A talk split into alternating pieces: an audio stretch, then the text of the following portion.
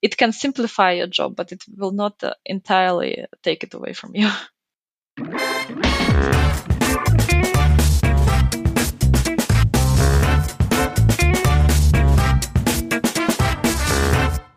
Welcome to this episode of the Data Culture Podcast. I'm Carsten Bange, and my guest today is Maria Sukhareva, and she's a senior key expert in artificial intelligence at Siemens. And her area of expertise is actually computational linguistics. So she's the good person to explain to us how ChatGPT works, why it's actually today suddenly appeared as such a powerful technology, and why it is such a powerful technology. But we will also learn about the application areas at Siemens, so what Siemens is doing with that, and we will take a look into the future. We try to predict what will happen with these types of technologies, how will it change companies and also people in companies.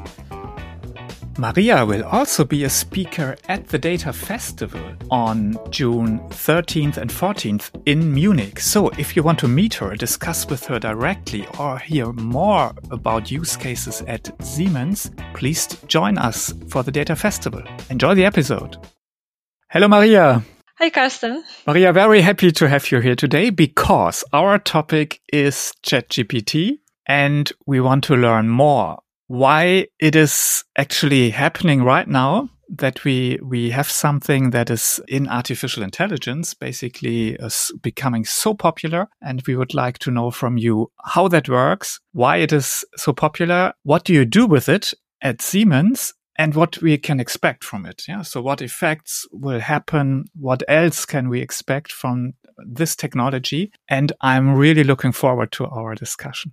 So let's Let's get started, Maria. First of all, maybe so we are all on the same level here. How does it work? ChatGPT. Maybe you can give us a good background and please consider we are not all experts. All right. Well, Carsten, thank you very much for inviting me. I'm also very excited to talk about this topic. And yes, I mean, uh, let, let's talk about how this works because uh, actually having some kind of an idea how this works is uh, essential for knowing how to to use it correctly and ethically. So, I mean, many people probably heard that uh, ChatGPT is a language model. But what is a language model? I mean, maybe this uh, collocation somewhat, sounds somewhat uh, strange. Well, first of all, what basically is a model? A model is something like if you look at the definition of what a model is, it usually always boils down to that, that it's some kind of um, simulation or imitation of something that is out there in the real life. And the, the language model, well, it's basically something that tries to imitate a language. So language has two essential parts, vocabulary and grammar that uh, gives us the rules that combines, uh, you know, the words into something meaningful because without grammar, it's just bag of words without any, any, any meaning, right? And language modeling tries to figure out how a computer can use a vocabulary of a single, of a particular, of some languages or multiple languages and uh, combine them in the way so that the output sounds like a human. So language models, they have one job to sound like a human. There's absolutely nothing else there in terms of the um, uh, learning objective when you train a language model. And this is very interesting because essentially it's completely different from how humans work or like use the language. When we talk to each other, we do not just want to produce some kind of a, sentence that sounds fluent and likely to be pronounced after the sentences we've already pronounced. We usually have a communicative intent, you know, like we, we pronounce the sentences with a purpose. For example, I want to answer your question, and this is my intent now. When you talk to ChatGPT, there is no intent behind this. It does it, what it can do. It generates a very likely continuation of the sequence you gave to, the, to it. So of the questions you typed into the chat GPT, it just generates a likely answer. And there's a term coined by Emily M. Bender that names this kind of language models stochastic parrots because the way how those models manage to sound like a human is basically by you know using the probabilistic predictions and they get taken into take into account the context and generate uh, based on the probabilities the most likely or the best suitable word given that context. So all they do they basically parroting in a stochastic manner what it has learned from uh, the texts written by humans from a large amount of texts that were fed into the language model during the training. Yeah, that's super helpful as a background. Thank you for that. And so basically boiling it down means that behind this fascinating technology we are looking at here is uh, maybe simple is the wrong word, but in a, in a way it's it's very let's say limited. that you basically have a model that's predicting the next word in a sentence. And obviously has some things be let's say around it meaning it has to understand what a, a, sentence is or it has to be able to form sentences. And also you mentioned the context. So we have this core capability to predict the next best word plus something around it. Is is that let's say a roughly correct description what it actually is? Yes. However, I would encourage people to avoid the so-called wishful mnemonics when we talk about those uh, language models, like saying that they understand, uh, warn us, uh, or doing anything like this. The model doesn't have any kind of understanding in the same sense as a human understands the language. It literally just tries to sound like a human without any kind of underlining deep cognitive uh, understanding of the of, of what it's trying to say and what was given to it. But in theory, it's uh, correct. It uh, takes a context and it's a neural classifier. So it uh, just classifies based on the context what comes best in this context. Mm-hmm, mm-hmm. Super interesting. But one of my key questions actually is so if I'm thinking about, okay, we have a predictor for the next best word, how can it be that the answers that this machine gives, even I understand what you said, that it's no, no reasoning really behind it and, and there's many things missing, but still, if we look at it, the answers are fascinating.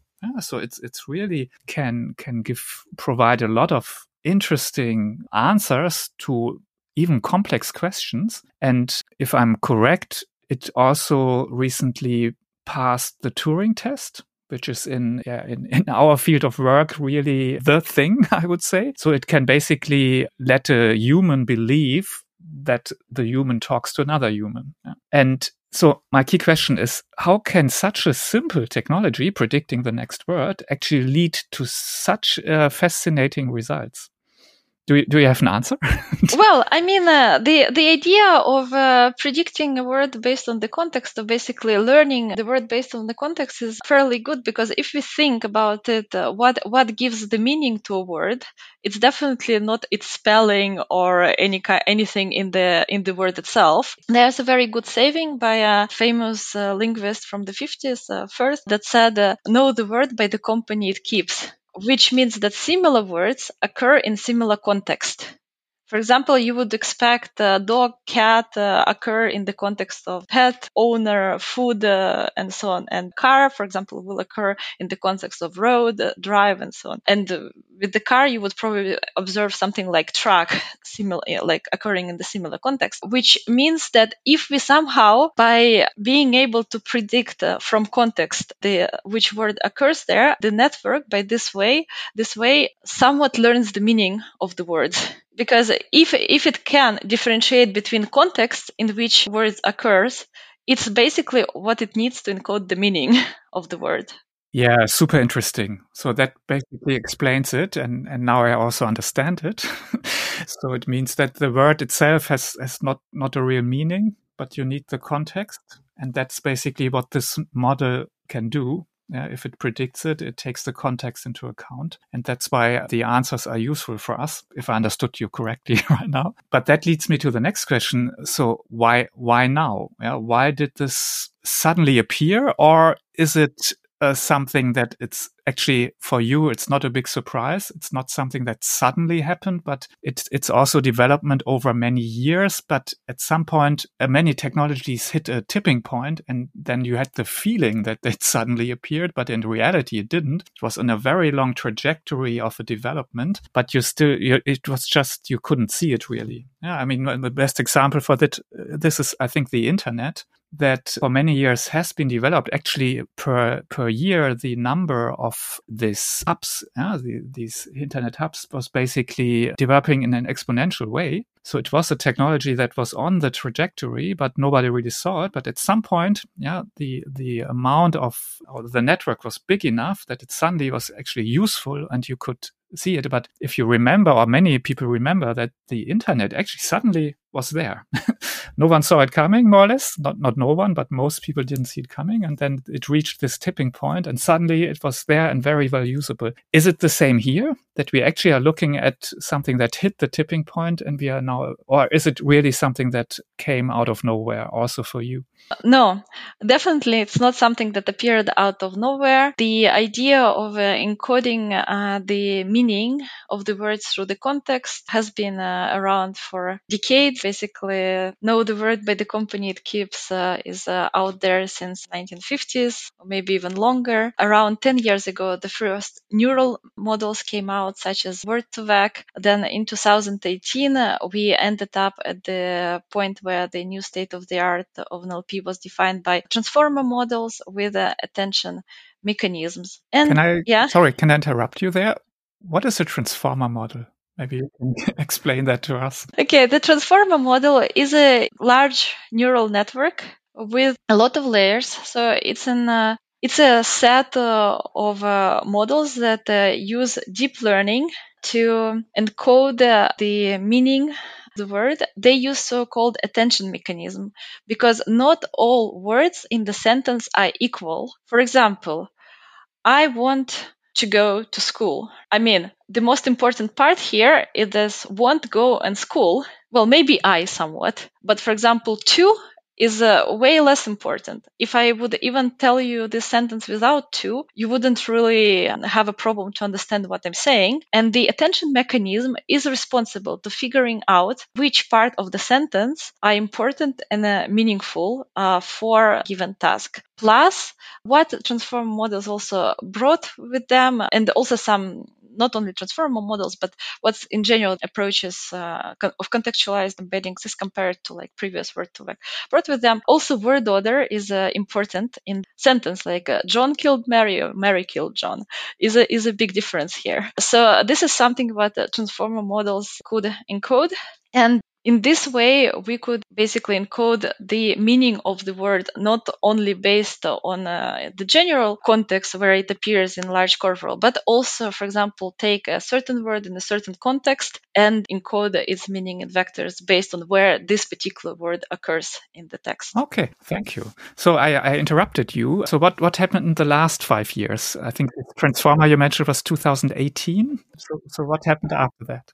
Yes. So what basically happened after that, there were a larger like uh, amount of various variations of these approaches. So how to encode uh, uh, the text with various larger language models. The models were growing bigger and bigger. There were appearing more and more parameters in those models. And the critics of uh, ChatGPT, they say that there is nothing particularly innovative in this. And th- this is true because uh, the ChatGPT is also based on a transformer model that's been around for a while. And the reinforcement learning algorithm uh, that they use for this was published by OpenAI in 2017 they used for training that model. So what happened though, as you know, like you probably always hear that that model has like 9 billion parameters. That model has that many parameters. So what are parameters? Parameters are weights in matrices. And when we process some text in those models, we need to do lots of calculations of um, lots of matrices uh, multiplications. Until fairly recently, maybe up to like era of uh, transformer models, this was one of the major obstacles because uh, doing these multiplications would take a lot of time and that was basically almost possible to do in somewhat plausible manner, either for training or even for inference for usage of these models. However, what happened um, then, and uh, here uh, NVIDIA played uh, a big role in this, they introduced architectural changes in their uh, GPUs and uh, optimized the process of the multiplication of these matrices, basically, and the matrices. That's that. These are the parameters. so now it it stopped being uh, somewhat difficult to calculate this. It actually became almost no consideration here in terms of uh, it, it, it works fairly fast now. Now the problem is if in creating such models and uh, the problem for for example research institutions and uh, mm, small organizations is so-called memory wall because those parameters also need to go into memory And this is something that currently is uh, the main obstacle for training this model. And this, uh, like large companies, uh, they can fairly quickly solve this by just investing more money and buying more memory for this. But for example, research institutions might uh, struggle with it. So yes, so what happened is uh, basically that yeah, we got an option to to do these calculations. Plus, the research reached the point where it's that mature that the companies were ready to invest large amount of money into this and solve this uh, memory wall problem plus openai also invested a lot of resources into producing the data for training into the annotations. And this is eventually led to the point where we have something like ChatGPT.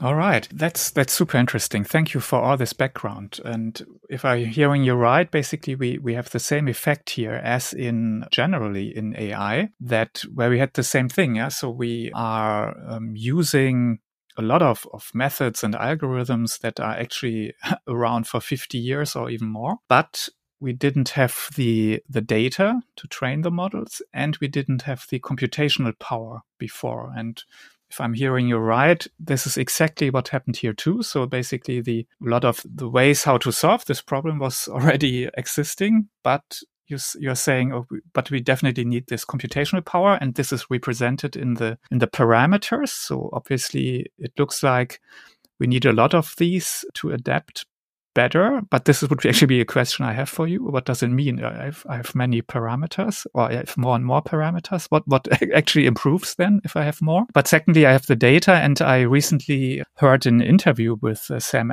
Altman, the the founder of OpenAI, and he uh, confirmed that. He said that their investments in the training data even though a lot is open source in a way, a lot is basically available, but still they invested a lot in that. And that is also an explanation that he gave why he thinks that why ChatGPT or GPT in general is so successful now. But let me come back to my, my question. So there, there seems to be this race around parameters. Yeah. So everyone wants, seems to be uh, including ever more and more. But what does that actually mean? What will improve if I have now double the parameters in such a model?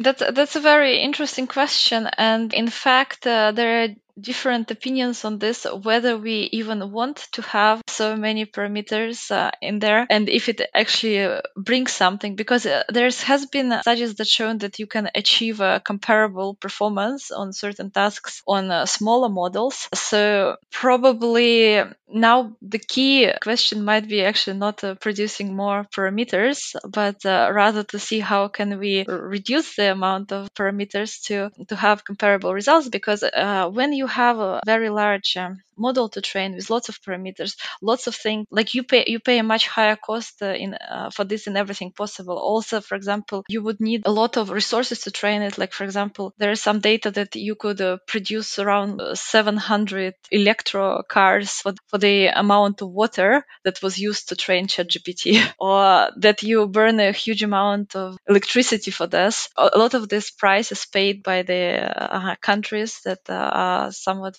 like financially dis- disadvantages compared to the first world countries. So I think uh, this parameter hype should probably be treat it with uh, skepticism. We should probably stop uploading uh, to another trillion billion model and ask, was this really necessary? Because also now when you train a model, there are frameworks that make sure that when you, for example, not uh, train, but when you fine tune the model, that the frameworks that, for example, show, optimize this fine tuning process, uh, like fine tuning means adapting the model to a certain task. And it shows that, for example, you only need to fine tune certain weights in this model instead of uh, the whole model. And then uh, it uh, simplifies the computational efforts in this. And I feel like this kind of research and this kind of direction is very important to look uh, into. So I would actually encourage to focus less on the size of the models and more on how, how well it performs. Yeah, okay, that is very good input. And by, and by the way, that was also a point that had been made by Aleph Alpha. That's one of the competitors here from, from Germany, competitors to OpenAI. And they also made exactly this point, yeah, that they didn't have to build the biggest model, well, the biggest number of parameters, but they could actually achieve similar results with that. And so, yeah, I think a very good point here. My last question around the, the workings of GPT, and then we definitely would have to talk about how to use it especially at Siemens where you are working. Uh, but my last question is: we we had this before. We all remember the Microsoft chatbot that was basically turned off very quickly because the answers it gave were so-called toxic. They were racist and, and all bad things. And it was even possible for the users to somehow train the model to become a, or basically give answers yeah, that would be ethically definitely not something we would want to. So how, or what, what changed now? Yeah. Why is this not happening on a large scale with OpenAI? I mean, they are, if you look at the webpage, they're warning you that this is, could happen. There could be biased results and so on. But why, why is it obviously much better here with OpenAI?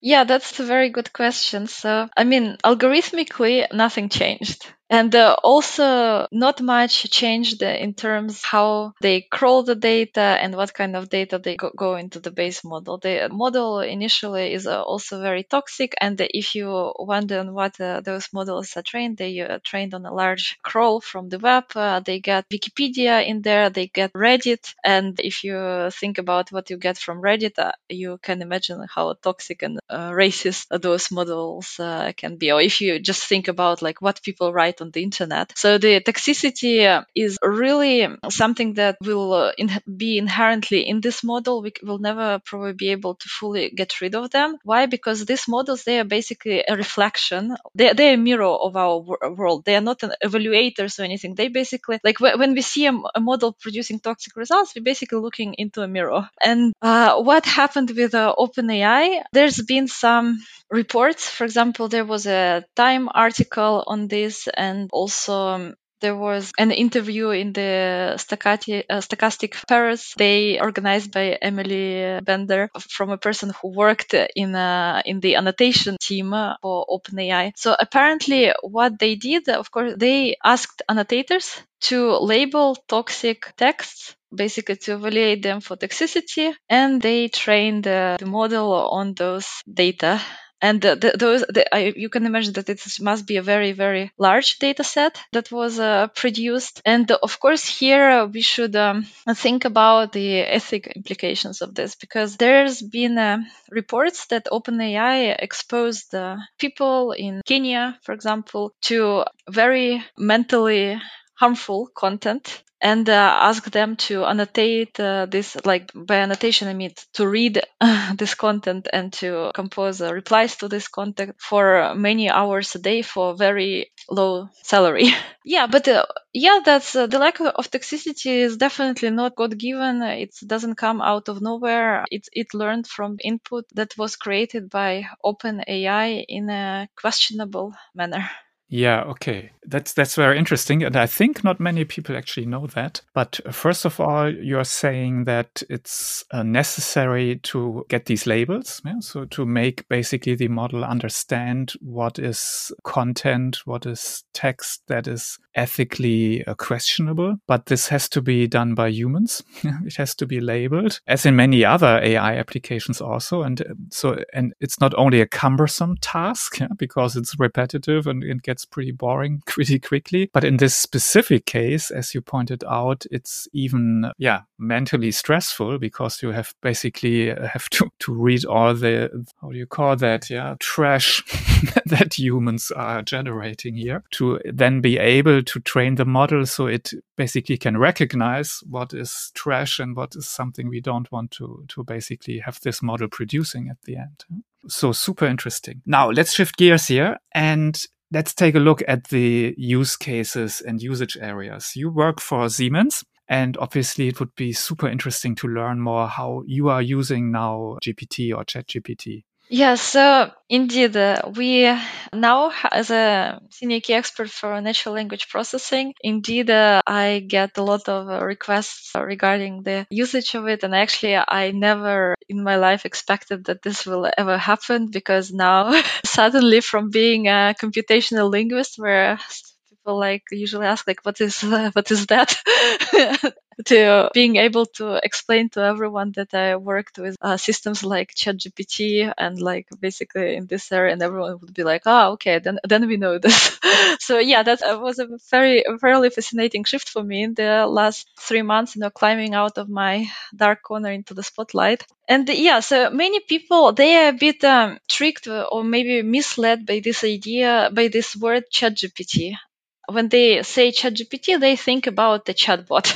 In my opinion, that's probably one of the worst usages of this model because as soon as you start letting humans chat with this, I mean, uh, this argument that this thing passed the Turing test should also be taken with a pinch of salt because I mean maybe for a certain uh, dialect it did but as soon as you start talking to it or like a domain expert starts talking to it you fairly quickly realize that it sounds fluent. Of course the parrot has one job to sound like a human. It has nothing else to do. But it very likely to generate something that doesn't make any sense if you understand the topic so it hallucinates very eagerly. And this is something that I try to communicate uh, a lot when we implement the use cases, when people want a chatbot, that you should not really trust it it's there are better use cases than uh, chatbots for example you can do it's very nice for implementing machine learning use cases and lp use cases that before were implemented with this fine tuning approaches mm-hmm. because here it's mm-hmm. basically a model that doesn't need label data for many areas of application so you do not need, uh, you know, to get the annotators, to explain them the annotation guidelines, to train the, the new model, then to maintain the performance, retrain it, and so on. So this model can uh, reach the state of the art uh, results on text classifications. For example, you get financial documents and you want to figure out, is this a power of attorney? Is this contract? Is this a trust agreement?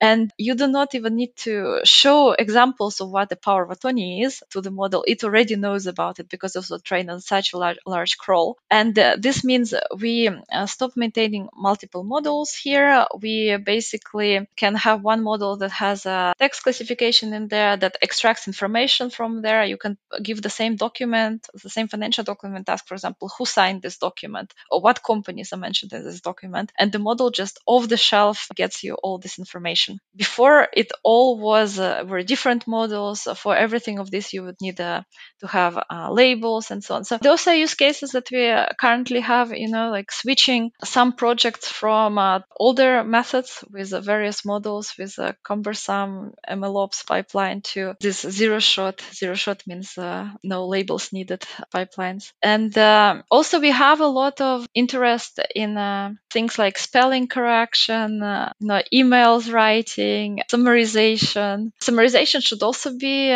used carefully because of the same reasons that chat It uh, hallucinates, so it can summarize you something that you never mentioned in the text. But yeah, so th- this is a type of use cases that we use, and we use um, currently very actively Azure OpenAI services, not the ChatGPT available on the web tool and uh, yeah that's that's mostly used you know for for spelling correction, correction email composition and programmatically we implement chatbots uh, summarizations uh, named entity recognition text classification Ria, you mentioned Azure services for this. And I just want to be clear. So the we now highlighted this problem of simply wrong answers, uh, factually wrong answers, but we should also highlight one of the big problems that basically everything you you provide to ChatGPT as an input so what you basically ask it or where you say, here's a text and please summarize it, all this will become part of the model. Yeah? So it will be basically be entered the text here. So if there's anything uh, confidential or, or, data that you don't want to anyone, any, any other one to have, yeah, then you shouldn't definitely not input it into OpenAI. And that's why you are using these services from Microsoft. Is that correctly understood? Yes, that's correct. Th- that's true. Like uh, like any parrot, everything that the parrot hears, it will eventually uh, can repeat at a random moment when you least want it. Uh, so definitely, it's a very bad idea to put any kind of confidential data into the OpenAI API that is uh, openly available. Unfortunately, a lot of uh, people do this in uh, various corporations, and we already have seen data leaked in the in this manner. And that's why we in Siemens decided to find a way as soon as possible to steer people away from the OpenAI website into something that is safe uh, to use uh, in Siemens. That's why we have Azure services uh, for this purpose because people will use this anyway. If you want to write an email in Siemens and you don't want to waste your time, you can hear a lot about how confidential it is, how you shouldn't give it to OpenAI. The person will still go to the OpenAI website and uh, copy paste his email in there. So yeah, exactly. That's why we switched to the Azure services and encourage people in uh, Siemens to use our internal services for this. Super interesting. Do you know who else has these types of services available eh, next to Microsoft? So far we do not have uh, any reasonable alternative to this like on uh, aws or on uh, google cloud. So so far we indeed only use uh, microsoft. But of course we don't want to have any dependency on a single provider. So and i'm sure like in any other case with these algorithms in a half a year or a year there will be plenty of uh, other alternatives. I think uh, all the big tech players will find a way to integrate uh, this or similar technology into their clouds. Plus, there's uh, also very interesting research coming out uh, from the open source community. I mean, you probably like heard about uh, things like alpaca recipes. Uh, well, I mean, uh, LLaMA models those models we cannot use because they are research only, but there are also models that are ex- acceptable for for the commercial use. Because you know there is an interesting property of um, OpenAI. OpenAI was trained on instructions created by humans, and uh, before these instructions didn't exist anywhere, and those annotation data were impossible to acquire in any other way as uh, to ask humans to create them. But now the ChatGPT itself can create this data. So you can actually ask this model to produce you a data set with instructions. And you can train your own model on the on that data set. Okay, that's super interesting. Yeah? So basically, it, it in itself it helps to improve or build other models that you can use. Yes, uh, yeah, yeah and that's uh, that's basically what the research uh, institutions are doing now. They create uh, data sets with this model and train their own model that even reach uh, comparable performance on certain tasks. It's cool. So it will be really interesting to see what's happening. So you mentioned a few basically uh, things we can do with such a model, like spell checking, like summarization, and so on on. But now it would be interesting to hear about the application areas. So where where are you using these types of capabilities? Right, that's a good question. So we um, try to facilitate various uh, processes in Siemens with this uh, technology. A good area for application of these models uh, would be uh, finance, for example, because financial data, they are fairly, the financial domain, like for example, tax regulations or financial controlling, this data, they are fairly well present in the ChatGPT model itself. I guess maybe it's because there's uh, enough data on the web from which this model could learn. So to facilitate some kind of processes, for example, for um, tax regulations, that could be something that's that really saves a lot of time for for our tax department. For example, if instead of uh, consulting people in person on a, on the tax, like you could have some kind of an assisted search through the regulations to be able to find, for example, the correct uh, regulation regarding your inquiry. However, again, uh, this is a sensitive area. The thing can hallucinate, can come up with uh, nonsense. So we always very clearly say that there should be a domain expert and you should not 100% rely on the output and act on it. You should always evaluate. So it's, it's never like fully humanless pipeline so when people are worried that uh, this technology will take away their jobs, they should probably be worried about it a bit less. exactly for this reason that it's not completely truthful and it has a problem with factuality. It can simplify your job, but it will not uh, entirely take it away from you. So the human has to stay in the loop? Yes, should uh, always stay in the loop to avoid problems. Is that a problem where it's just a matter of time till it's solved? Because obviously if i look at the release notes for gpt-4 they basically say we could improve this problem significantly. So the amount of wrong or false answers um, at least that's what they say has been decreased significantly. So is it just a matter of time? Let's say gpt i don't know 7 or 8 will have solved this problem or is it an inherent problem that can never be solved completely well, I mean, uh, I have statistics on GPT-4. It says that they perform 40% better on hallucinations than the GPT 3.5. Well, I mean, uh, let's uh, let's uh, ask them this way. Let's say you have a chatbot and now it gives the wrong answer in one out of 10 questions well, then it will be giving the wrong answer in what out of 20. Then does it mean that you will trust the other 19? You, you will still be skeptical. You just don't know when uh, the wrong answer is coming. And because it's such a good parrot, the output is so fluent that it will never hint you that there's something wrong with the output uh, it will always sound fluent and plausible. So, and this technology, at least in this transformer architecture that generates something that it's been before, I doubt that it can uh, completely get rid of hallucinations because that's an inherent feature of the of the whole approach.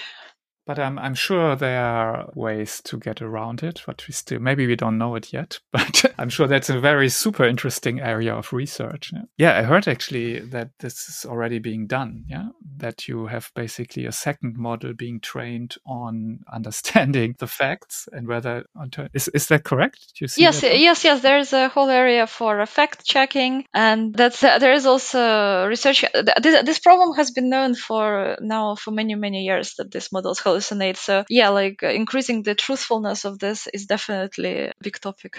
Okay, Let's come back to the application areas because I think that's super relevant um, to understand better where I could use this. You mentioned finance. I was first a little bit surprised that you start with finance, but the way you described it obviously makes a lot of sense. Yeah. If you have regulations to follow, if you uh, tax, I think is a great example here. I was skeptical first because I was thinking, well, if I cannot rely on the facts, yeah, I, I maybe don't want to use it in finance. Yeah. So I would probably not ask this model to produce a report on my financial data because if I cannot rely rely on it, then I better not do it. Yeah. So, but you you basically pointed out that there are lots of areas in finance where I basically I, I, can work with untruthful answers because it's really more about research in tax legislation, for example, and stuff like that. Yeah, that, that makes a lot of sense. So outside of finance, what what else are you doing at Siemens, or where do you see generally interesting application areas?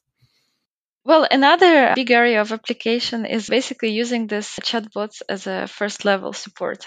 So, for example, it's been uh, known for a while that if you have some kind of support hotline, the top, you know, 60, 70% of the questions, they will fall under the same uh, like 10 categories or something. People keep on asking very simple, very similar problems. So this is something uh, we um, have now. Also lots of requests regarding uh, seeing like if this can be an assistant for uh, the customers and uh, I mean, all the employees of Siemens to use these chatbots as the first level support. So till till you need to go deeper, maybe the chatbot, for example, can just look up the FAQ the instructions, find the relevant part in it, and uh, explain it to the person talking to it in a simple manner. Because we know that these algorithms they are very good for paraphrasing. You know the famous uh, um, examples like explain to me like I'm five what this and this means.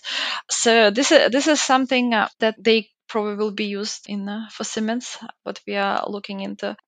Okay, so you say across the board in many different areas, we see application possibilities. And for example, in any type of interaction, uh, first level support, things like that. All right. Yeah, another one that I can think of now, what you have a fairly many requests about is uh, to do some kind of summarization of the meetings, uh, protocols, uh, helping with writing the emails, helping with some other content creation, for example, uh, creation of Yammer posts, creation uh, of workshop uh, descriptions. And th- this works really well for for these tasks and actually it doesn't even have that many risks in terms of hallucinations because i mean the person can uh, always look up like understand what actually should be in the email and what should be in the in this yammer post. And uh, the risks are fairly limited even if somehow hallucination uh, like will sneak into a workshop description. So uh, less likely to happen honestly even the if we see at the results the hallucinations not that present there when uh, the bot goes into some kind of uncharted territory for it and uh, doesn't know the answer so yeah. Okay, very good. So let's, I think we could go on for hours here, but we have to be a bit mindful of the time. But let's maybe take a bit of a look into the future. So, what do you think? What will change in companies? Uh, so, what what are the effects now? If we, or maybe if you look at Siemens, yeah, you, I mean, you are doing obviously a lot of, but a lot of steps, a lot of activities around it, but it's obviously early stage here also. So, what do you think, if you think a little bit into the future, what will happen now in companies and, and what do they have to take into account? What what are the effects that we you can already see today and obviously many things we will only see in a few years but is there what are the things that you can already foresee today Good question. Then I think this technology will eventually be, or in general, the integration of AI will be fairly ubiquitous and uh, everyone will uh, have to come in contact in it with it uh, because with the appearance of now the multi-mod models like uh, GPT-4 that can process also the images, uh, interpret diagrams and things that they can generate the text and so on. I think we will get much more efficient in having our daily tasks. I mean, I think maybe in five, ten years we will probably stop typing out lots of emails from scratch. There will be just a plugin, for example, in Outlook uh, that will generate an email. I mean, what, what this means for humanity is another question when we basically start communicating in a, in a text generated by a neural network instead of formulating it in our own way is a different question and what the implications it will have. But yeah, so we will probably need uh, to start uh, caring more about the ethics uh, of these models uh, because uh, now this is something that we are thinking about in the last case. For example, these models will also sneak into very sensitive uh, areas, for example, like places like filtering out hiring candidates, which probably not the best place to use them because those models are known to be biased and uh, known to discriminate certain uh, demographics. So, but eventually, I, I think this is something that really have a large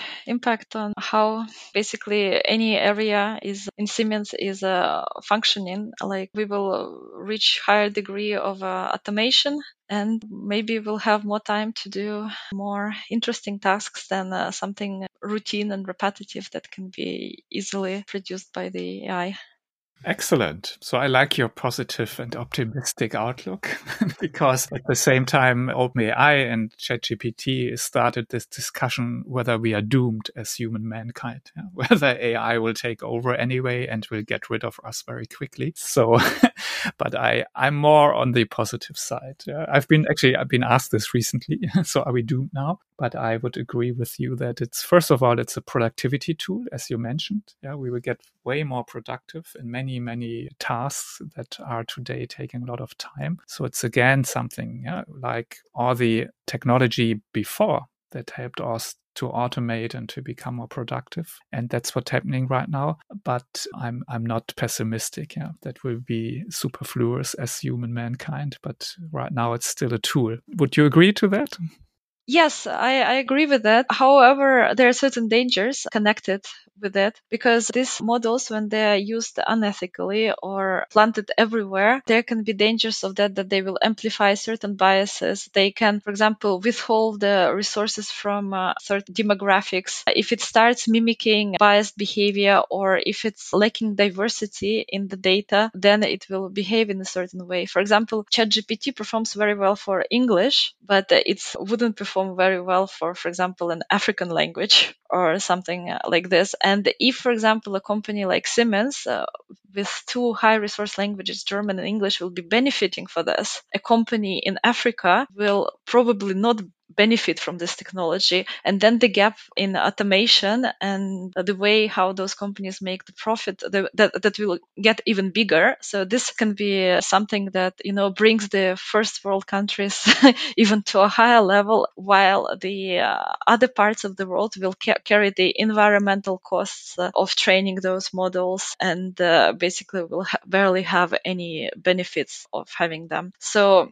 yeah, that's that's something that one should probably also think about and consider how we make those models less biased and uh, more inclusive.